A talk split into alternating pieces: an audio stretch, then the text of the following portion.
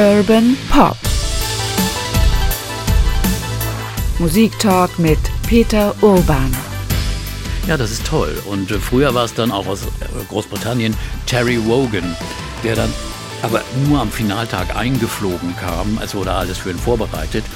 Die Kühler mit Champagner und mit Baileys, er trank sehr gern Baileys, wurden hochgeschleppt. Und ich glaube, im Laufe der Sendung, ich habe ja da nicht mitgehört, dann wurde es immer lustiger. Where we are. We used to be the rock stars. Who never thought of no heart until this thing we call life stopped gleaming. I wish there was a way to go back dreaming. Remembering it's so hard when time is moving so fast. Wish there was a way to know that we're in the good old days before we all just leave them. Und mit dieser Musik gehen wir in diesem Jahr ins Rennen beim Eurovision Song Contest, dem ESC. Und damit herzlich willkommen zu dieser Sonderfolge von Urban Pop, dem Musiktalk mit Peter Orban. Hi, Peter. Hallo, Oke. Ja, das ist Malik Harris, Rockstars. Das ist das Lied für Deutschland. Ähm, wir wollen ja heute in dieser Folge über das Ganze reden, über mhm. den ESC, über die 25 Jahre, in denen du schon die Kommentare sprichst im Fernsehen. Aber erstmal vorweg, wie stark ist dieser ESC-Jahrgang, so als erste Einschätzung? Also der ist sehr, sehr, sehr stark. Wirklich. Äh, Im Vergleich zum letzten Jahr, das kann ich noch nicht sagen, weil das letzte Jahr war außergewöhnlich gut. Aber in diesem Jahr habe ich schon so viele erstaunliche Songs gesehen, gehört, dass ich sagen muss, also meine Herren, ob die dann auf der Bühne alle auch so funktionieren, das weiß ich noch nicht genau. Ich habe noch nicht alle auf der Bühne gesehen. Also da äh, erlebt man dann manchmal schon eine Pleite, das kann sein. Aber es wird wirklich sehr, sehr interessant, sehr viel, sehr gute Songs. Oder vielleicht auch ein Wunder. Genau darüber wollen ja. wir heute reden. Was passiert während der Show? Wie bist du zu diesem Job überhaupt gekommen vor 25 Jahren? Was gibt es da zu erzählen, was die Zuschauer nicht mitbekommen? Ja, und überhaupt, welche Spannung steigt eigentlich langsam jetzt gerade ähm, ja, vor der Show, vor dem Finale oder vor den Halbfinals schon? Darüber wollen wir heute reden in dieser Sonderfolge Urban Pop Musik Talk mit Peter Urban.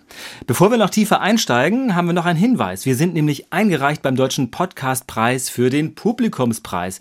Und bis zum 8. Mai, das ist der Sonntag, könnt ihr noch für uns abstimmen. Und so geht das. Online, Deutscher Podcastpreis, dann zu Publikumspreis, Kategorie Lifestyle und dann zu U Urban Pop und für uns abstimmen, wenn ihr mögt. Das klingt sehr kompliziert. Ich erzähle das nochmal ganz kurz noch einmal. Deutscher Podcastpreis online, Publikumspreis, dann zu Lifestyle und zur Kategorie U wie Urban Pop und dann abstimmen.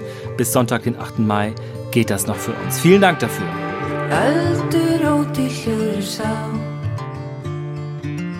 Þrautin þungum var en sorgar sárum Þrá sem lagar, brennur sem á Liggur í leiði, leiðindar mann Þeir, þeir Ljós af skiptum fær að sjá. Fegur því frelsir sem þokast nær. Þó nætur hún mig skelli á. Og sögð á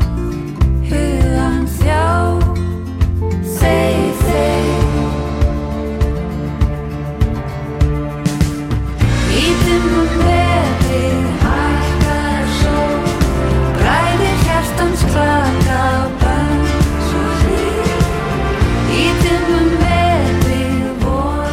Das ist ein weiterer Song aus dem Jahrgang 2022. Das ist Musik aus Island. Ein Frauentrio mit einer Country-Nummer oder so ähnlich, Peter. Was für eine Sprache ist das? Isländisch? Das ist Isländisch und die singen wirklich ein sehr, sehr hübsches Lied. Drei Schwestern, das sind wirkliche Schwestern und äh, singen sehr hübsch, so, ein Folk-Country-Song, ja. Ist das überhaupt eine Sache, die man beobachten kann, so was wie ein Trend, dass, hm, sagen wir mal, kleinere Länder, kleinere Kulturen womöglich da auch die Chance haben, ihre gar nicht mal nur Folklore, sondern auch ihre Sprache, ja, ihr, ihr eigenes Verständnis so auf die Bühne zu bringen? Ist das so ein Trend, der so zugenommen hat? Ach, ich weiß nicht, ob es ein Trend ist. Es geht in Wellen. Mal ist es so, mal ist es so. Im letzten Jahr hat Italien auf Italienisch gewonnen, zweiter Platz Frankreich, Französisch. Und diesmal schicken die Franzosen was in bretonischer Sprache. Also schon äh, eine Tendenz. In Isländisch hören wir den Beitrag und äh, zum Beispiel auf Niederländisch. Die Niederländer, die immer in Englisch gesungen haben, singen auf Niederländisch und so weiter und so fort. Es gibt schon sehr, sehr viele landessprachliche Beiträge. Serbisch, Serbokroatisch, sehr, sehr schöner Song. Und ja, Tendenz weiß ich nicht, aber es gibt relativ viele, ja.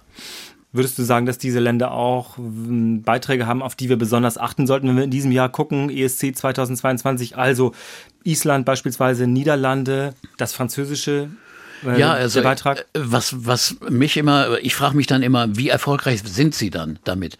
Aber Sie können auch in der Landessprache erfolgreich sein. Im letzten Jahr die Ukraine zum Beispiel Platz fünf mit einer, einer Ethno-Nummer auf Ukrainisch. Also Oft hat die Sprache dann doch nichts zu sagen, aber hier wird es nur wirklich interessant. Kann die, können die Leute diesen sehr, sehr ernsten Inhalt des niederländischen Songs, da geht es um Depression, überhaupt verstehen? Haben sie, kriegen sie das transportiert? Sagen die Kommentatoren in den, in den Ländern das?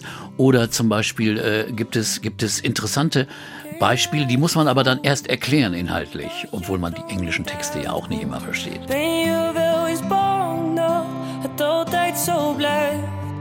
Want het regent alle dagen en ik zie geen hand volgen. Jij en ik toch samen, dat zou altijd zo zijn.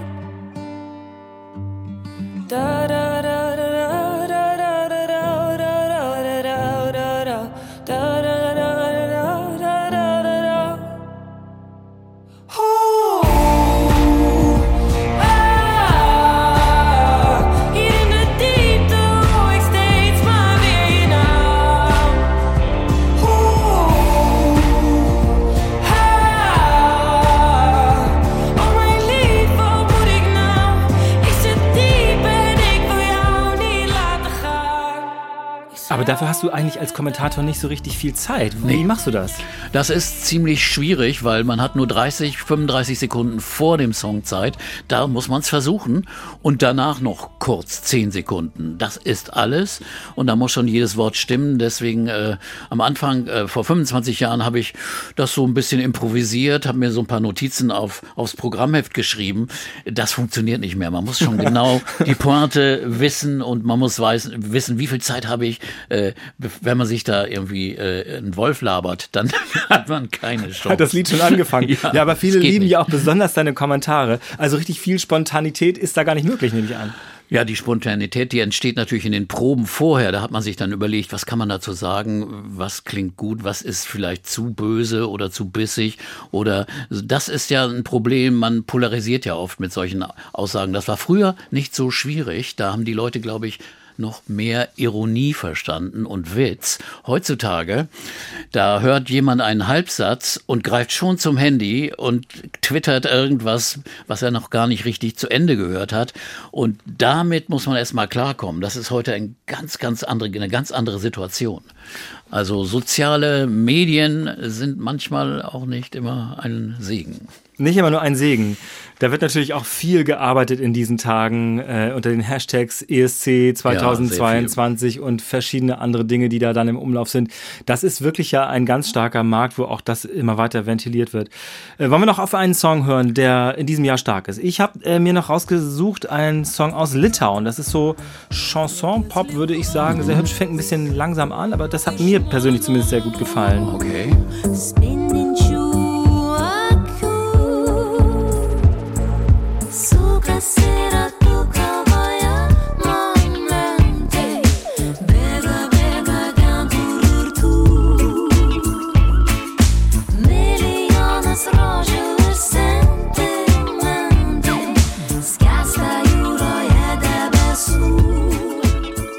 Das war der Beitrag aus Litauen. Da ist ja gar nicht ganz klar, um nochmal kurz das äh, Prozedere klar zu machen, dass die dann auch im Finale stehen, Ja. weil da sind nur fünf Titel immer gesetzt. Wieso ist das so?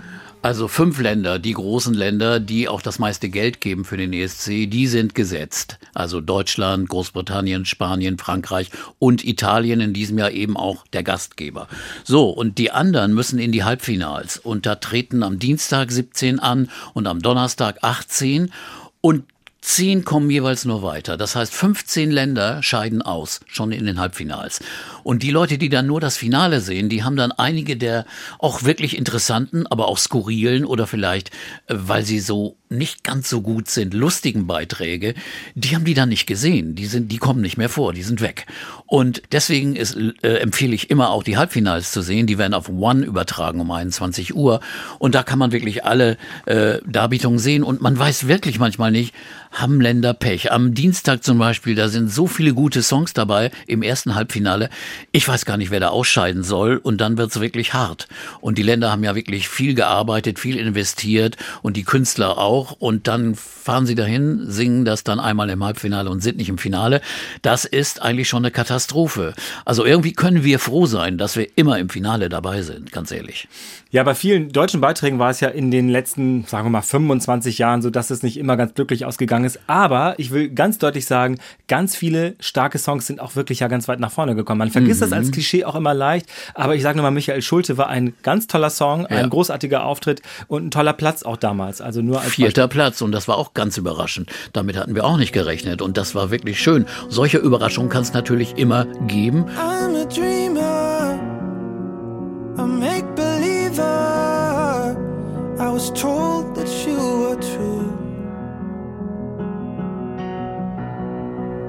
I love the silence and the clear horizon, and I got that all from you. Every now and then I'm drawn to places where I hear your voice or see your face, and every little thought will lead me right back to you. I was born from one love of two hearts. We were three kids and a loving shelter from the storm. You said I had a one life and a true heart.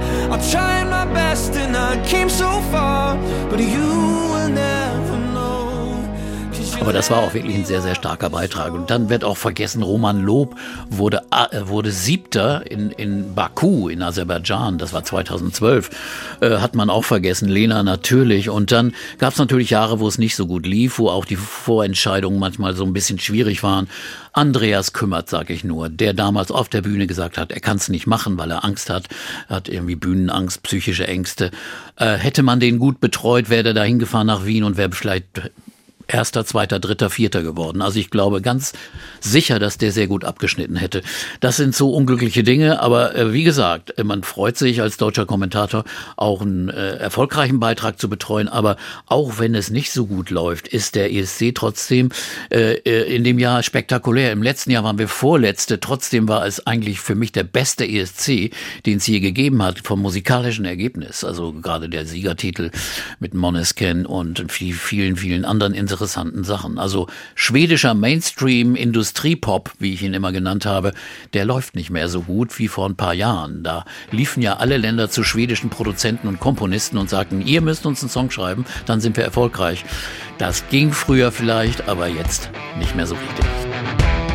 Loro non sanno di che parlo, vestiti sporchi fra di fango, giallo di siga fra le dita, io con la siga camminando.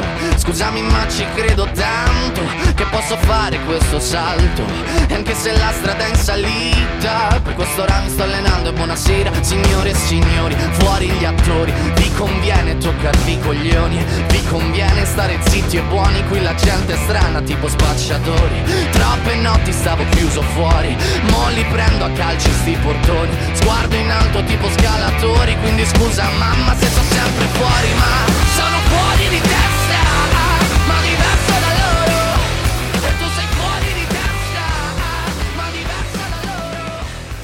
Vor 25 Jahren bist du zu diesem Job gekommen. Wie eigentlich? Ja, also ich habe ja Radiosendungen gemacht, die äh, sich eher mit anderer Musik beschäftigt haben. Ich war immer schon interessiert am ESC. Also als, als Jugendlicher schon France Gall, Poupée de Cire, Song von Serge Gainsbourg, wunderbares Stück. Oder Udo Jürgens, der, hatte klasse Songs und gewann dann mit einem, der gar nicht so stark, Messi Cherie ist nicht unbedingt der beste Song. Warum nur warum war eigentlich viel besser. Also der war sehr erfolgreich. Dann habe ich aber irgendwie den Kontakt ein bisschen verloren nach den 70er Jahren. Da wurde es mir dann auch zu schlagermäßig äh, und deswegen war das nicht mehr meine Baustelle. Und dann bekamen wir vom MDR 1996 die Federführung übertragen und äh, 96 durften wir nicht teilnehmen, weil zu viele Länder schon dabei waren. Auch das war die Öffnung des äh, Eisernen Vorhangs. So viele Länder kamen dazu und Deutschland musste nach einem gewissen Schlüssel äh, in dem Jahr ausscheiden. Und das wurde nur im NDR Fernsehen übertragen. Aber 97 sollte es wieder voll übertragen werden. Deutschland sollte dabei sein. Und äh, dann wurden auch die Regelungen eingeführt mit den Big Four und später Big Five, also die, die immer qualifiziert sind. Und dann hat mich der zuständige äh, Abteilungsleiter Jürgen Jürgen Meyer-Beer angesprochen. Mit dem hatte ich schon äh, Konzert für Nelson Mandela und Live Aid gemacht. Willst du das nicht? Das ist doch eine große Fernsehsendung, eine große Übertragung. Willst du das nicht kommentieren? Da habe ich gedacht, Mann, sag mal, ist, ist das dein Ernst? Hab's mir dann, hab's mir aber überlegt und dachte, mein Gott, äh, da kann ich endlich Sportreporter sein. Denn äh, das ist ja ein, ein Wettstreit. Das ist ja wie so ein, eine kleine Europameisterschaft äh, in Musik und äh, man weiß nicht, wer gewinnt. Es ist äh, spannend, es ist äh, dramatisch. Ja, und außerdem findet es immer in einer anderen schönen Stadt in Europa statt. Und insofern habe ich das seitdem gemacht und habe es echt genossen, obwohl die Leute mir dann immer sagen, sag mal, kannst du das denn? Ja, früher waren auch wirklich sehr viele Songs dabei. Naja, die waren nicht auf der höchsten Qualitätsstufe. Aber das fing dann schon an, als ich äh, in Dublin saß und da hat äh, Katrina and the Waves gewonnen. Und das war ja schon ein guter Titel. Und dann kam Gildo Horn dazu und auch der Stefan Raab-Titel im Jahr danach war sehr, sehr gut. Also es, es, es ging auch von Deutschland her aufwärts und international sowieso und äh, gab immer wieder Überraschungen. Äh, die baltischen Länder, kleine Länder, die gerade erst dazugekommen waren, gewannen. Und das waren wirklich auch schöne Erlebnisse und äh, man hat sehr, sehr viel gesehen und gehört. Ähm, wenn du diese ganzen 25 Jahre äh, so anguckst, musikalisch gesehen, dann würde man auch als Klischee sagen, ja, da gab es ja so eine Welle, da gab es immer, du hast das von diesen schwedischen Industriepop genannt, da gab es mal so eine mhm. Folklorewelle. Mir fallen, oder sagen wir mal, mir sind im Kopf geblieben eigentlich immer die Songs, wo Leute, ich glaube, was riskiert haben, wo sie bisschen jazziger wurden, wo sie mal ja. so klassische Ansprüche hatten. Mhm. Oder ähm, besonders gerne mochte ich Salvador Sobral aus Portugal. Ein wunderbarer Song. Du hast ja so recht. Das ist wirklich eines, einer der Höhepunkte überhaupt. Diz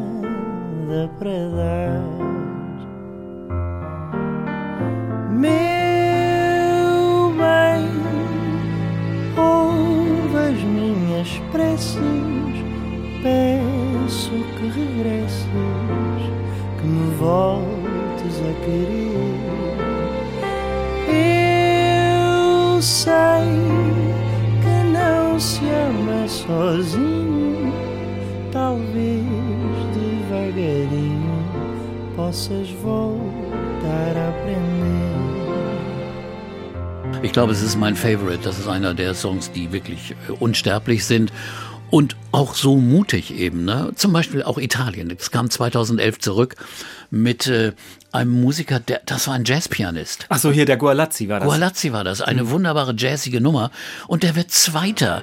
Ja, das zeigt immer wieder, man kann mutig sein beim ESC. Man kann wirklich was wagen. Dire sì, dire mai, non è facile, sai. Around you seems to slip and disappear.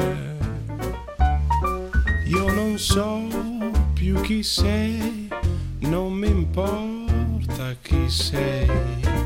I don't For certain I won't bother you with nostalgia. Ma vedrai un altro me in un sogno fragile. Riderai come se non ti avessi amato mai. Cercherai un altro me. Und äh, da gab es zum Beispiel Italien mit dieser Hardrock-Nummer im letzten Jahr, eben Portugal, das haben wir ja schon gehört, aber auch andere. Aber es gab zwischendurch auch, auch Titel. Äh, einmal hat gewonnen für, für Lettland Marie N hieß die Lady. Deren Kleid änderte sich während des Songs dreimal.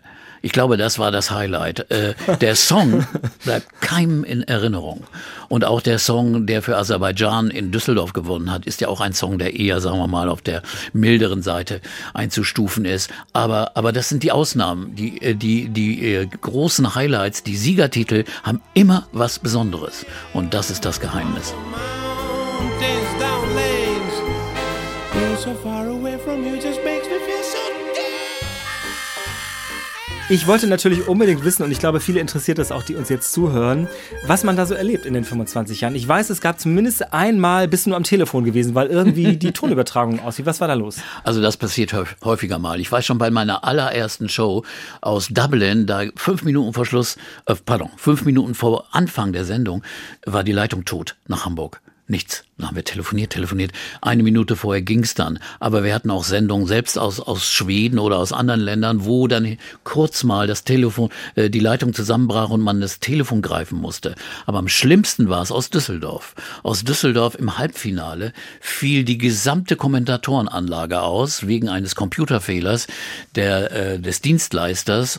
Und äh, ich bin ja manchmal dann ein bisschen aufgeregt, spontan und wurde deutlich und sagte, können wir denn nicht wenigstens eine Leitung irgendwie hinkriegen aus Düsseldorf? Wir sind doch nicht in Kasachstan. Und Oh, das gab bestimmt Ärger. Ne? gab Ärger auch mit der NDR-Technik, die ja gar nichts dafür konnten. Da gab es anscheinend kein Backup und das hatte der Dienstleister verbaselt.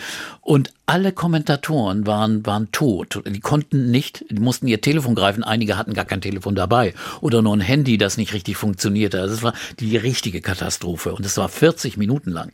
Also insofern, es war richtig lang.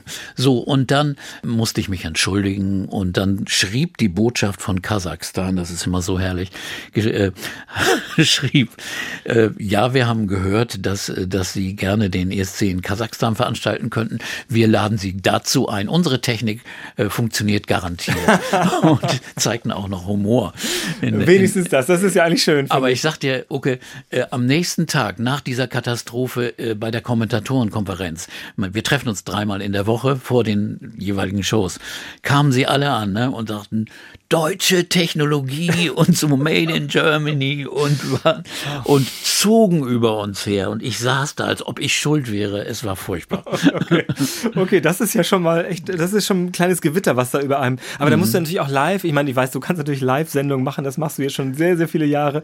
Da sind die bestimmt aber auch froh, die Kollegen, dass du da sitzt und dann, man kann sicher sein, du findest dann womöglich auch wieder zurück in die Spur und bist nicht so aufgeregt, dass du hin, hinwirfst. Oder Nee, so. nee, wir haben es dann gemacht und so gerade in der Show, äh, das war das Halbfinale in Düsseldorf, die haben wir nun mit Pro7 zusammen übertragen und aus dem Grunde war ein ein zweiter Kommentator in, in der kleinen Box und das war Steven Gätchen. Das heißt, wir mussten das Telefon immer von einem zum anderen geben. Es gab ja nur einen Hörer da. Also es Das war schon ja, aus Düsseldorf, die Schwierigkeiten aus Düsseldorf. genau. Und wenn du die Kommentatoren-Sache schon ansprichst, ähm, man trifft sich da immer wieder oder kennst du die alle oder wie ist das? Die Kommentatoren, die meisten, also irgendwie hören welche auf oder sie werden ausgewechselt oder, oder aus irgendeinem Grunde, aber einige kennt man wirklich seit Ewigkeiten. Also äh, seit 20, 25, ja nicht 25, aber seit 20, 22 Jahren. Der österreichische Kollege Andy Knoll, ganz, ganz toller Typ. Oder der Schweizer Kollege oder auch der irische, das ist auch mein Liebling, Marty Whelan, der ist auch seit Ewigkeiten dabei. Ja, das ist toll. Und äh, früher war es dann auch aus, aus äh, Großbritannien Terry Wogan, der dann aber nur am Finaltag eingeflogen kam. Es wurde alles für ihn vorbereitet.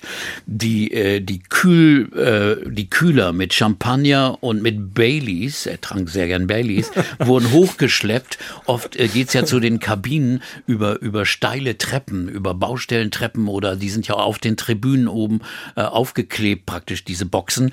Und dann musste Terry sich da hochwuchten und dann die, die Getränke waren aber dann schon da. Und ich glaube, im Laufe der Sendung, ich habe ja da nicht mitgehört, gehört dann, wurde es immer lustiger. Und bei Terry Wogan, äh, der war ja nun berühmt dafür, dass er über alles herzog.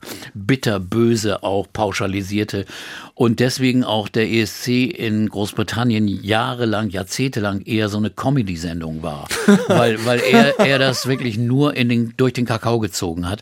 Und Graham Norton, der es nun seit 2009 macht, der hat es dann wieder so ein bisschen aufgebaut. Er ist auch ein, ein Comedian. Das ist ein sehr lustiger Typ, aber auch, ja. ein sehr, sehr guter Comedian und Talk Talkhost, aber er nimmt die Sache ein bisschen seriöser und ernster. Und England hat auch deswegen auch, das ist auch einer der Gründe, glaube ich, nie einen anständigen Kandidaten äh, angeliefert, weil das im Land auch nicht ernst genommen wurde. Und, und prompt landeten sie äh, immer auf den letzten Plätzen in den letzten Jahren. Nur in diesem Jahr haben sie es nun begriffen und haben eine erfolgreiche Agentur beauftragt, einen Künstler zu suchen. Die BBC-Redakteure äh, haben es dann nicht mehr selber gemacht, was wahrscheinlich eine Wohltat war. Und diese Agentur hat einen absoluten äh, Star hervorgebracht, Sam Ryder, und äh, ist einer der ganz großen Favoriten, ist auch ein großartiger Song, den der Mann selbst geschrieben hat, so in der Tradition von, von äh, Elton John, Freddie Mercury und Spaceman heißt das Ding und der kann das auch unfassbar singen. Ich habe auch jetzt eine Live-Aufnahme gesehen, boah, also, Wirklich. Also, also den klasse. muss man ja aufpassen sozusagen. Unbedingt auf den aufpassen. Und äh, wie gesagt, England diesmal nicht so schlecht.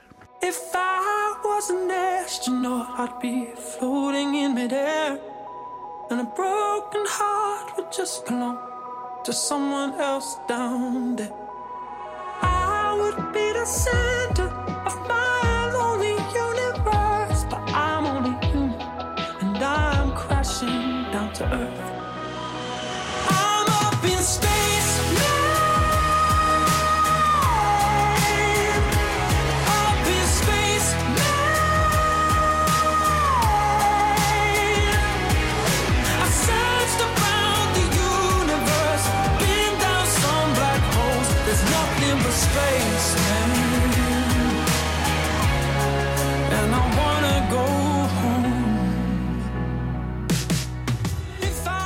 Ja, das hört sich in der Tat ein bisschen an, als ob man zurück in die 70er Jahre gebeamt wurde. Die Akkordfolgen, das ist, hört sich an wirklich wie Elton John ein bisschen. Ne? Traditional, ne? ja, aber ich meine, das verliert ja nicht an Qualität. Wir lieben ja diese Songs, wir reden ja in unserem Podcast auch über sowas. Absolut. Insofern sind ja zeitlose Sachen. Warum soll man nicht heute auch noch sowas komponieren?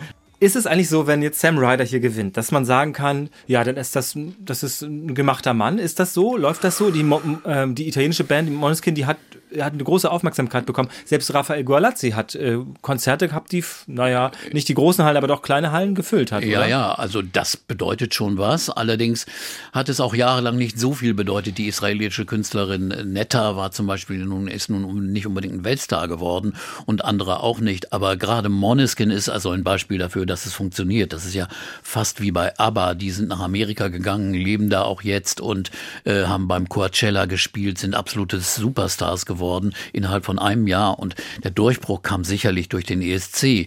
In Italien waren sie schon sehr bekannt, aber, aber das äh, hat äh, am Rest dann auch der ESC verursacht, diesen unglaublichen Aufstieg. Das ist aber auch schon die Ausnahme. Also die anderen Gewinner, Mons Selmerlöw oder andere, die schwedischen Gewinner, äh, die sind zwar bekannt, die, die sicher geht's denen blendend, aber sie sind nicht unbedingt nun internationale Topstars geworden.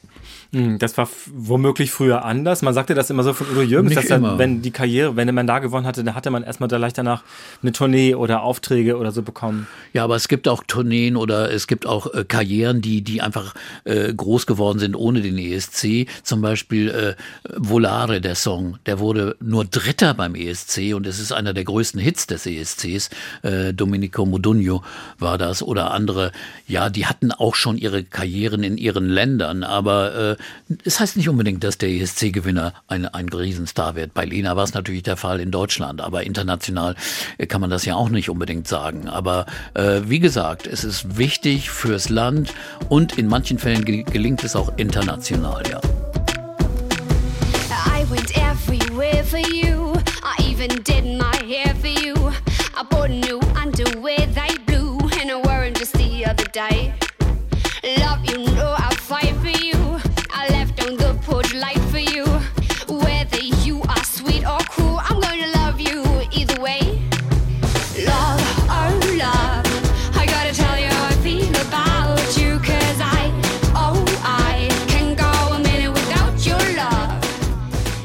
Ja, wie war das mit Lena? War das ähm, so, dass man an dem Abend merkte, hier ist was Besonderes?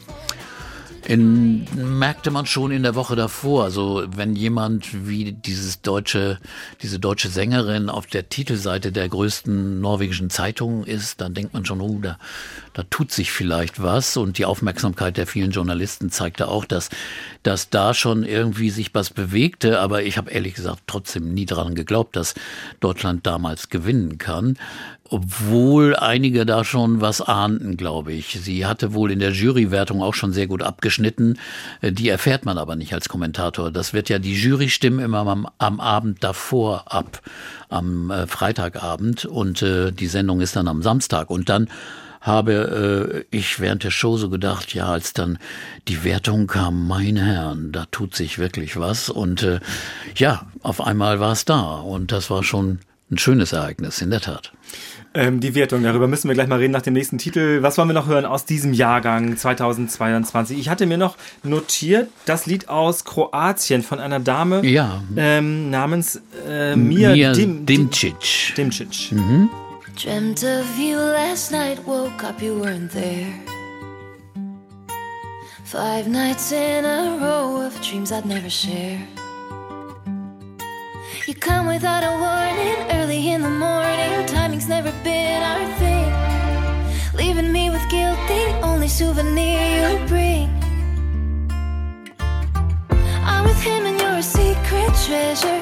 He's devotion, you're a guilty pleasure. I'm with him and this is real life, honey. Guess the joke's no longer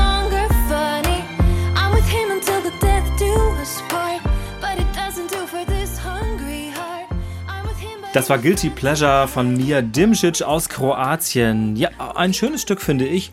Ob das jetzt dann sich durchschlägt, das muss man sicher auch sehen, wie dann der Abend läuft. Wie wichtig ist denn die Präsentation an dem Abend? Ja, eigentlich? es ist schon sehr, sehr wichtig. Äh, Man hört diese Lieder vorher und dann kommen die auf die Bühne und dann merkt man schon, also der Sänger, die Sängerin kann, können das nicht so gut live singen.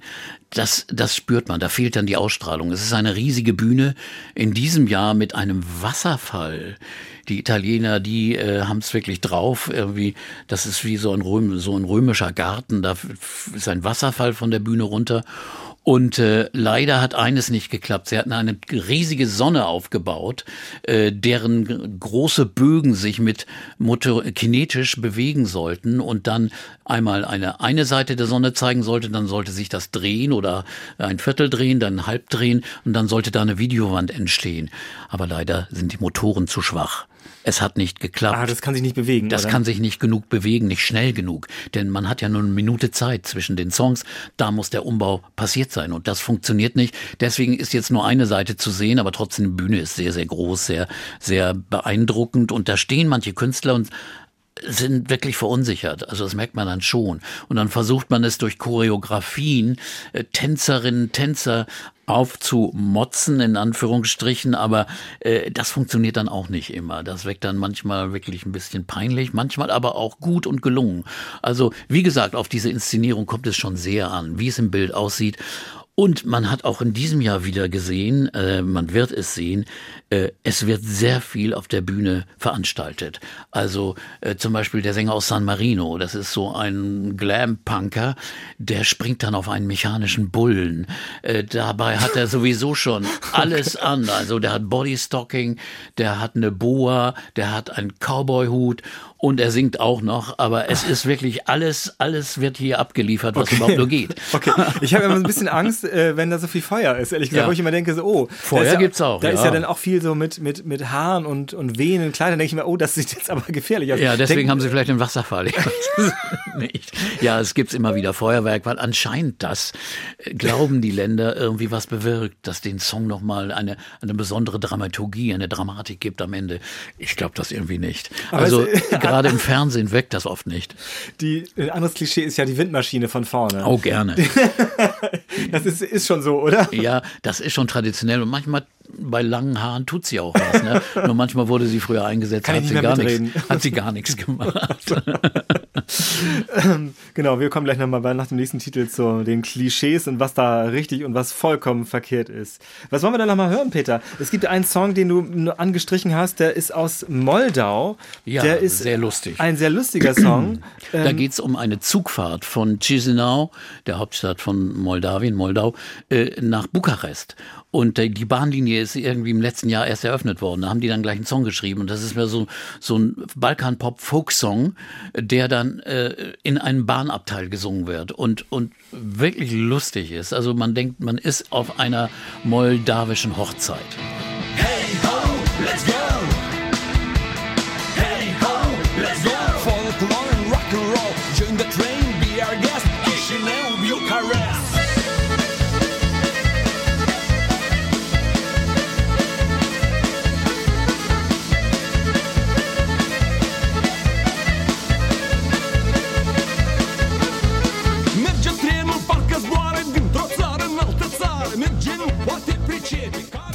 Das war unser kleiner Ausflug in ein moldawische Hochzeit oder in ein Zugabteil. Ein Zugabteil. Ein Zugabteil. Ähm, das war der moldawische Beitrag, von dem wir ja nicht genau wissen, ob er das Halbfinale überstehen Nee, wird. genau. Das haben wir vorher ja schon besprochen hier bei Urban Pop in der Sonderfolge zum ESC zu 25 Jahren ESC. So, Peter, jetzt kommt die Klischee. Äh, Abfrage. Also, das eine Klischee, das einem ja sofort einfällt, ist, Nachbarländer, gerade kleinere Nachbarländer, stimmen immer für die stimmen immer für die anderen Nachbarn ab. Also, äh, und damit kriegen sie die Punkte zusammengesammelt. Stimmt das oder nicht? Es hat mal gestimmt, dass sich die skandinavischen Länder immer wieder unterstützt haben, die Balkanländer, die Länder der früheren äh, Sowjetunion. Das ist schon richtig. Aber um das zu verhindern, hat die EBU Folgendes eingeführt. Sie hat Halbfinals eingeführt und in diesen Halbfinals werden diese Länder möglichst so weit wie möglich getrennt. Das heißt, sie können sich nicht füreinander äh, äh, bewerten und äh, sie können sich auch nicht helfen, ins Finale zu kommen gegenseitig. Das ist möglichst ausgeschlossen. Also, ich setze euch auseinander, Freunde. So ähnlich. Aber, aber ehrlich gesagt, zum Siegen, zum Gewinnen beim ESC hilft, helfen Freundschaftsstimmen oder Stimmen der Nachbarländer überhaupt nichts, weil es hilft vielleicht bei den Platzierungen zwischen Platz 5 oder Platz 8 bis 15. Da kann man vielleicht nach vorne kommen, wenn man noch ein paar Länder äh, äh, von den Nachbarn bekommt. Äh, deswegen, Deutschland hat nie so richtig gute Beziehungen zu den Nachbarn gehabt. Äh, insofern gab es da nicht so viel Hilfe.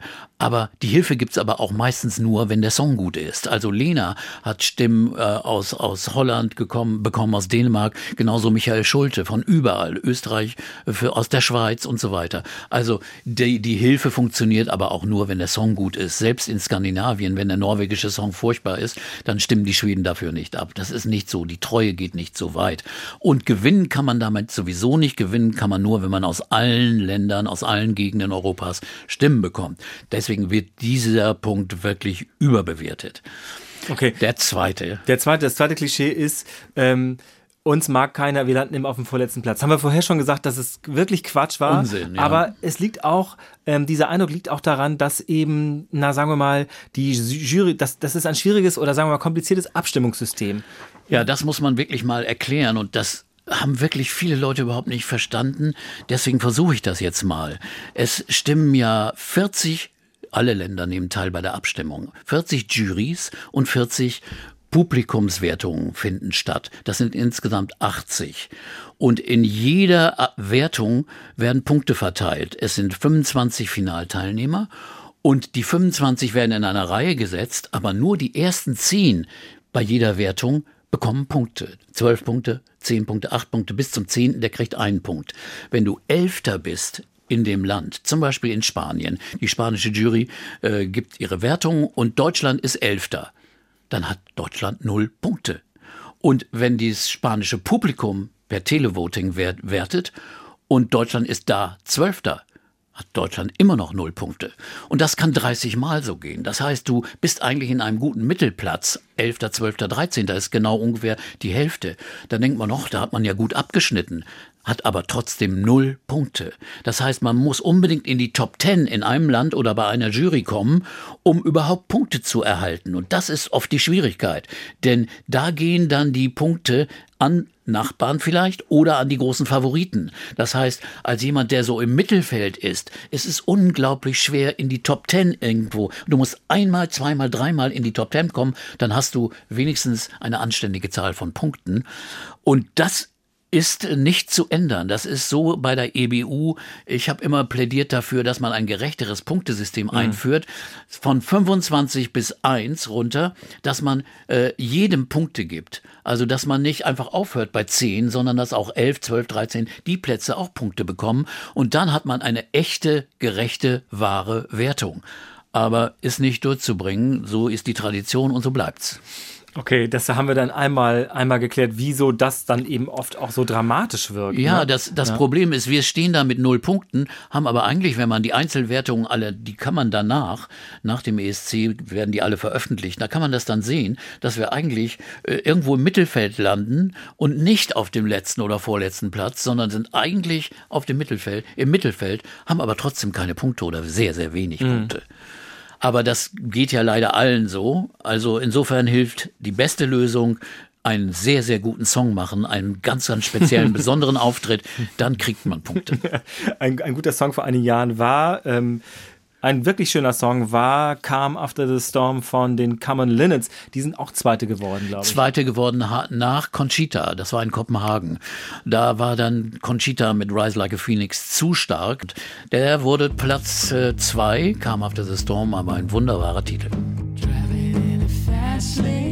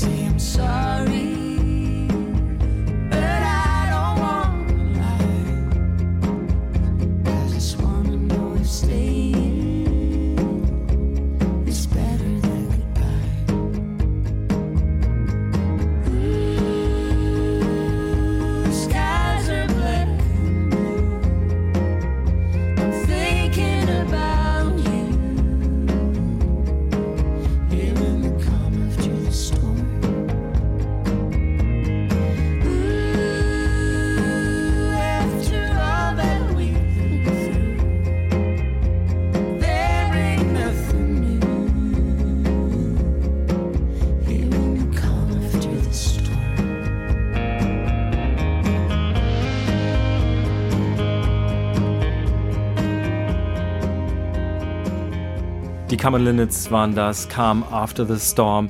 Ja, wir haben schon ein paar Mal hier die zweiten Plätze gewürdigt. Es ist schon so, dass man natürlich auch hm, sich an diesen hübschen Sachen erfreut. Oder musstest du manchmal auch Sachen, sagen wir mal, mh, hm, ich will nicht sagen gut finden, aber eher gnädig bewerten, von denen du eigentlich dachtest, na so toll ist das eigentlich nicht? Oder bist du da schon ganz frank und frei? Also ich bin immer da relativ frank und frei gewesen. Nur beim deutschen Beitrag bin ich loyal, weil äh, ich kann nicht hingehen und sagen, ja, mal sehen, ob das diesmal was wird. Der Song ist ja eigentlich nicht so gut oder so. Das geht nicht. Man muss schon den eigenen Künstler unterstützen. Und das hat mir stellenweise bei einigen Leuten Ärger gebracht, eingebracht, weil ich danach ihn äh, den Titel oder den Auftritt auch noch gelobt habe, obwohl die dann alle gesagt haben, ach, das war doch nicht gut. Insofern, das konnte man doch sehen. Ja, da, da bin ich eben zerrissen zwischen Treue und, äh, sagen wir mal, Objektivität oder Subjektivität.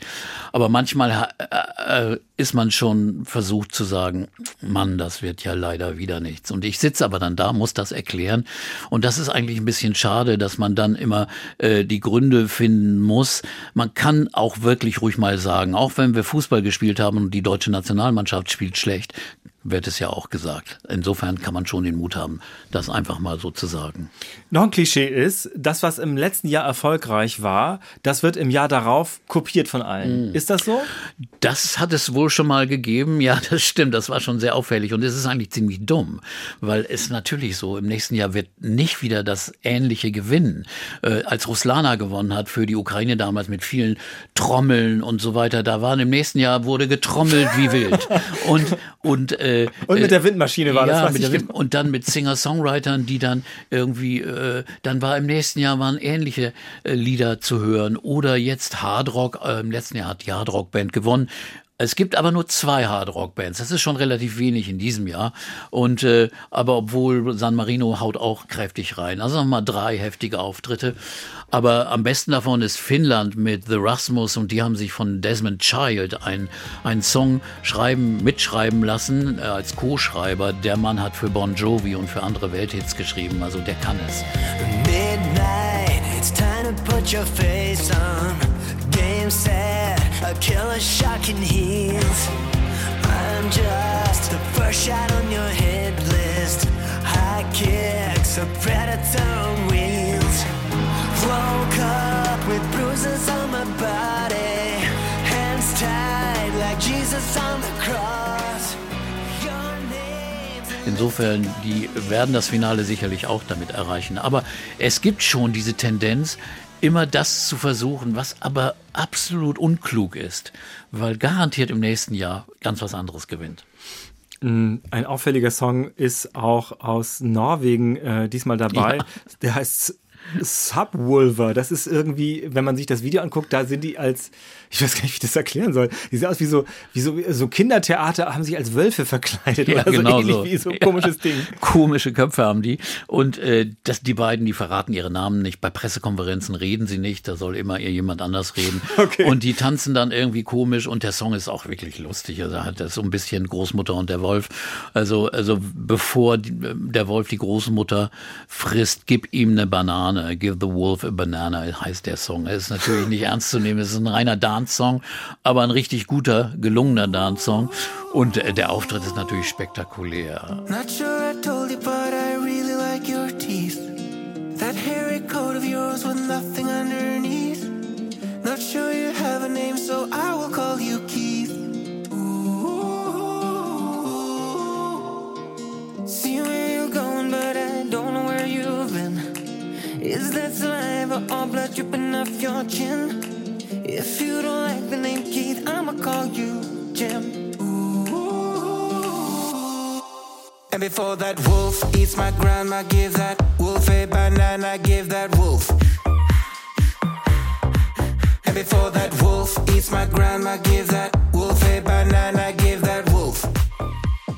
Aber ob das gewinnt? Es gibt eben diese Mischung aus Dance-Titeln, aus vielen Balladen, also ein Singer-Songwriter-Songs mit, mit Gitarre und eben äh, sehr, sehr ungewöhnlichen Nummern. Und dazu zähle ich den Auftritt aus Serbien.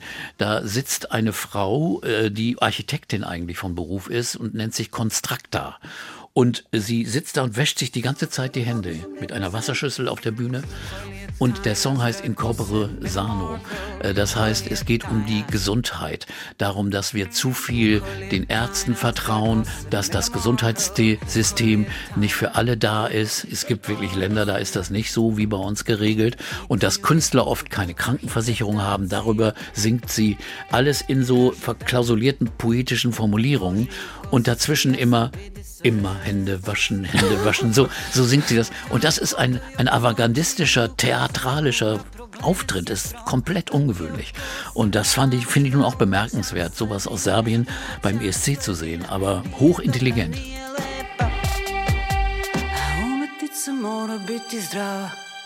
Biti zdrava, biti zdrava, biti zdrava,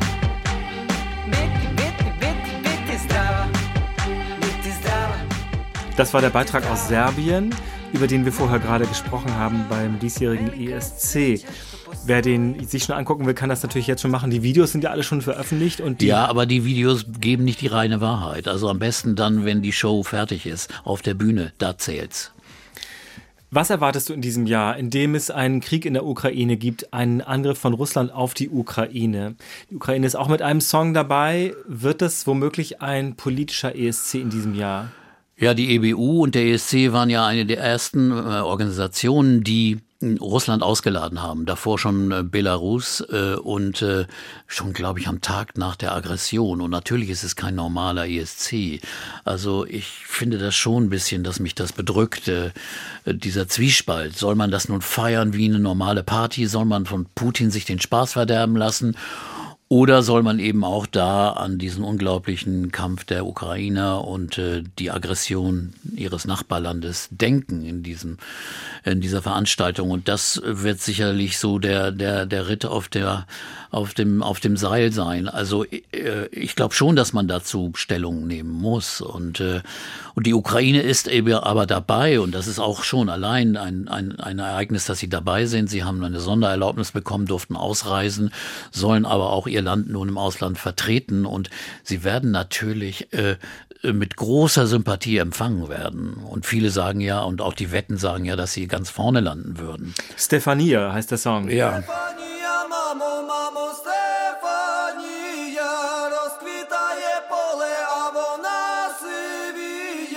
Заспівай мені, мамо, колискову, хочу ще почути твоє рідне слово. Вона мене колесала, дала мені ритм і напевне силу волі не забрати мене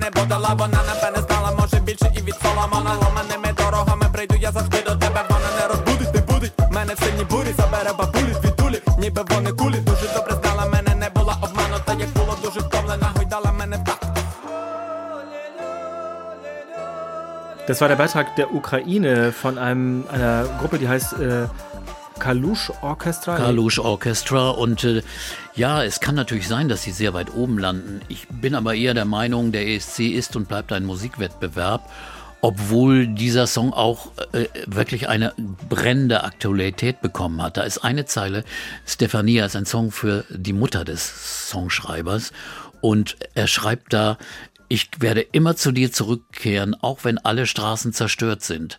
Das hat er vor dem Krieg geschrieben. Und das hat jetzt so eine aktuelle, furchtbare, brutale, brutale Bedeutung gewonnen. Also insofern, das ist schon ein, ein denkwürdiger Moment, wenn die auftreten werden und sie werden sicherlich sehr gut abschneiden. Wenn man das Ganze kommentiert, hast du denselben Eindruck eigentlich wie wir, wenn wir vor der Glotze sitzen zu Hause? Naja, erstmal schaut man sich natürlich den Monitor an. In, in der Kabine hat man einen Monitor, man kann aber durch die Scheiben rausgucken und man sieht die Halle. Man sieht auch Reaktionen vom Publikum, die im Bild vielleicht gerade nicht drin sind. Aber in den meisten Fällen schaut man dann schon auf den Bildschirm. Man will ja das kommentieren, was der Zuschauer sieht. Und hin und da gibt's natürlich dann mal Momente, wo man mal aufsteht und guckt, also was geht denn jetzt eigentlich da äh, im Publikum los? Und äh, dann guckt man auf den Green Room meistens, der jetzt auch im Saal ist. Green Room ist der Raum, wo die Künstler sich aufhalten. In diesem Jahr besonders spektakulär. Es ist ein Garten, ein italienischer Garten mit echten Pflanzen und Büschen. Also den haben sie in die Halle verpflanzt. Also Wasserfall und Büsche. Okay, die haben Äh, da sich einiges ausgedacht, die Italiener. Das ist ja und, toll. Ja, das ist also schon, man äh, kommentiert aber das, man will ja das erklären, was die Zuschauer auch sehen. Insofern äh, schaut man da unbedingt drauf, ja. Ein Song, der mir sehr gefallen hat im letzten Jahr, das war der Song von Barbara Pravi, der hieß Voila. Das war ein Chanson. Äh, hättest du sowas erwartet? Frankophil. Ja, wunderbar. Ein toller Song und vor allen Dingen die Performance war außergewöhnlich, weil da kreiste dann die Kamera um die Frau und es drehte sich wirklich in, in, in Zirkeln rund und rund und rund ging es. Also äh, beeindruckend, fand ich großartig. Écoutez-moi, moi la chanteuse à demi. Parlez de moi, à vos amours, à vos amis. Parlez-leur de cette fille aux yeux noirs et de son rêve fou. Moi, ce que je veux, c'est écrire des histoires qui arrivent jusqu'à vous. C'est tout. Voilà, voilà, voilà, voilà qui je suis. Me voilà, même si, mise à nu, j'ai peur. Silence. Regardez-moi, ou du moins ce qu'il en reste. Regardez-moi, avant que je me déteste. Quoi vous dire que les lèvres d'une autre ne vous diront pas? C'est peu de choses, mais moi, tout ce que j'ai, je le dépose là.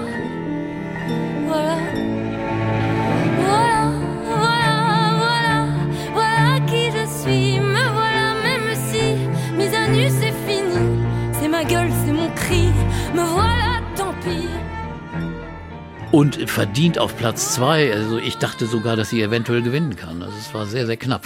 Aber ganz ehrlich, was für ein Ergebnis. Ein französische Chanson auf Platz zwei beim ESC. Das hätte man doch überhaupt nicht mehr gedacht, wo die Leute immer gesagt haben, oh, das ist ja belanglose Musik. Nee, ist es eben nicht. Es gibt auch vieles andere. Aber ich merke schon, das ist gar nicht so. Ich hätte jetzt ja gedacht, na, wenn du das jetzt 25 Jahre machst und wir wollen einmal sagen, du warst, hast das 24 Mal in diesen 25 Jahren gemacht, weil du einmal aus gesundheitlichen Gründen nicht teilnehmen konntest. Ähm, es ist nicht so, dass du denkst, kenne ich schon, habe ich schon mal gesehen oder habe ich schon mal gehört. Es ist schon noch spannend und aufregend, oder? Ja, natürlich, weil es auch immer wieder anders ist. Also das kenne ich schon, das hat man schon früher öfters gesagt, da wiederholte sich doch, doch einiges. Und oft waren auch die, die Qualitätsunterschiede groß, auch in der Produktion. Heutzutage ist die internationale Musikproduktion so beinahe schon vereinheitlicht. Das heißt, die klingen alle gut. Also das, das ist gut produziert und singen können die alle. Die Qualität des Gesangs hat extrem zugenommen. Vielleicht liegt es auch am In-Ear-Monitoring, dass die in den, in, in den Ohren Kopfhörer, kleine, kleine Ohrhörer haben, sich da hören. Gab es früher nicht. Da gab es ja diese Monitorboxen auf der Bühne und da haben sich, die wurden dann immer gerne im Finale leiser gedreht, damit es kein Feedback gibt. Die Toningenieure machen das ja und die müssen ja dafür sorgen, dass es kein Pfeifen gibt. Und wenn die Monitore, die Lautsprecher für die Sänger, die sich dann da hören sollen, zu laut sind, dann überspringt das ins Mikrofon und dann gibt's diesen Feedback. Effekt. Und deswegen wurde im Finale es immer leiser gedreht und oft haben die dann im Finale richtig falsch gesungen, weil sie sich nicht oder ihre Musik nicht richtig gehört haben. Mhm, schon mal schlecht, würde ich sagen. Na gut, da hat natürlich die Technik ein bisschen geholfen, dass die Qualität der auf der Bühne auch besser geworden ist. Also wir schließen ab, Peter. Auf was sollen wir achten? Wir fassen das nochmal zusammen. Auf jeden Fall auf den Großbritannien-Beitrag. Das ist der Kerl, der Sam, wie hieß der noch gleich? Sam Ryder. Sam Ryder. Und dann gibt's aber auch wirklich für jeden Geschmack irgendwie was. Äh, selbst tolles Singer-Songwriter. Diese, diese Niederländerin ist wirklich ganz, ganz toll. Aber eben auch folkloristische Sachen, aber auch äh, eine Latin-Nummer aus Spanien, die also wirklich eine Ku- Ex-Kubanerin, Exil-Kubanerin, die das singt, äh, Chanel. Also das ist auch wirklich eindrucksvoll. Also die Bühnenpräsentation ist aber auch sehr wichtig, denn eins darf man nicht vergessen, es ist wirklich die größte Musikshow, die es in der Welt gibt. Nicht nur, dass die meisten Menschen das sehen, sondern auch, was da auf der Bühne passiert, technologisch oft, fernsehtechnisch, mit, mit bespielbaren Bühnenboden, mit Videos bespielbaren Bühnenböden und anderen Dingen, die bei, wo gibt's noch solche Musikshows? Die werden ja gar nicht mehr so übertragen. Das ist wirklich ein Unikat der ESC aus. Allein aus dem Grunde fände ich das schon interessant anzugucken. Und äh, da haben wir noch zwei Tipps. Ähm, es gibt ein neues Buch über den ESC, Populäre Irrtümer und andere Wahrheiten, Eurovision Song Contest von Lukas Heinzer. Und der schreibt nun ganz viele äh, Sachen, die man eigentlich gar nicht so weiß, gar nicht auf dem Zettel hat. Ganz überraschende Sachen. Zum Beispiel, was hat 007 mit dem ESC zu tun oder über einzelne Künstler. Also sehr viele tolle Informationen.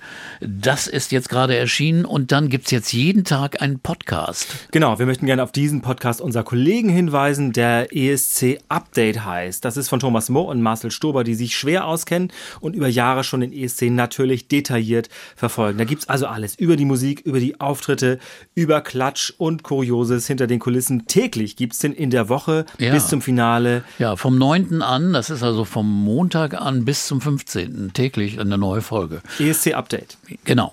Also ich fasse nochmal zusammen. Wir, wir achten natürlich auf Sam Ryder aus Großbritannien, aus die Schwestern auf Island. Aber vielleicht auch auf die Schwedin, Cornelia Jacobs. Wie kannst du, ich, das muss ich Großer noch mal, Song. bevor ich nochmal sage, wir müssen für Malik Harris auch alle natürlich die Daumen drücken. Wie kannst du dir diese Sachen alle merken? Es ist mir ein Rätsel. Man beschäftigt sich doch noch ein paar Tage damit jetzt. Also insofern ist es nicht so.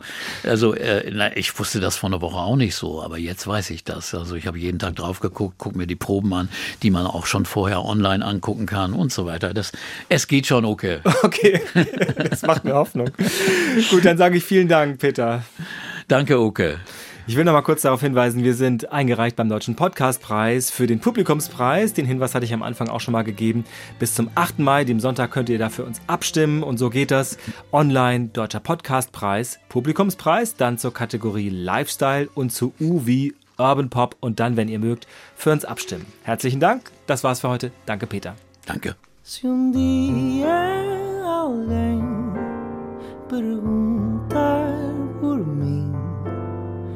Diz que vivi para te amar. Antes de ti, só existi cansado e sem nada para dar. Meu bem, ouve as minhas preces, peço que regresses, que me voltes a querer. Eu sei sozinho, talvez devagarinho possas voltar a aprender.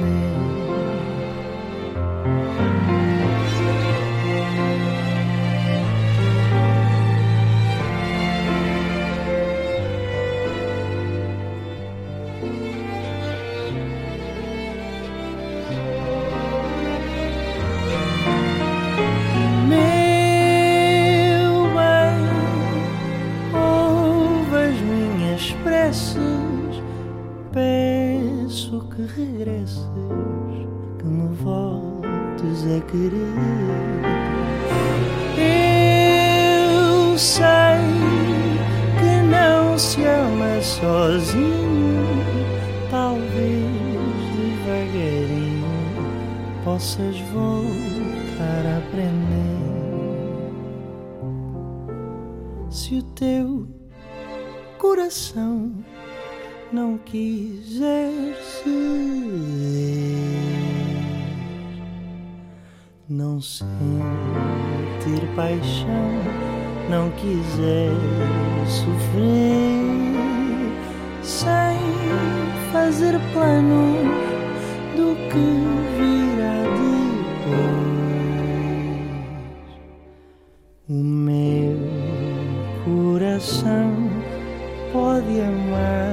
पे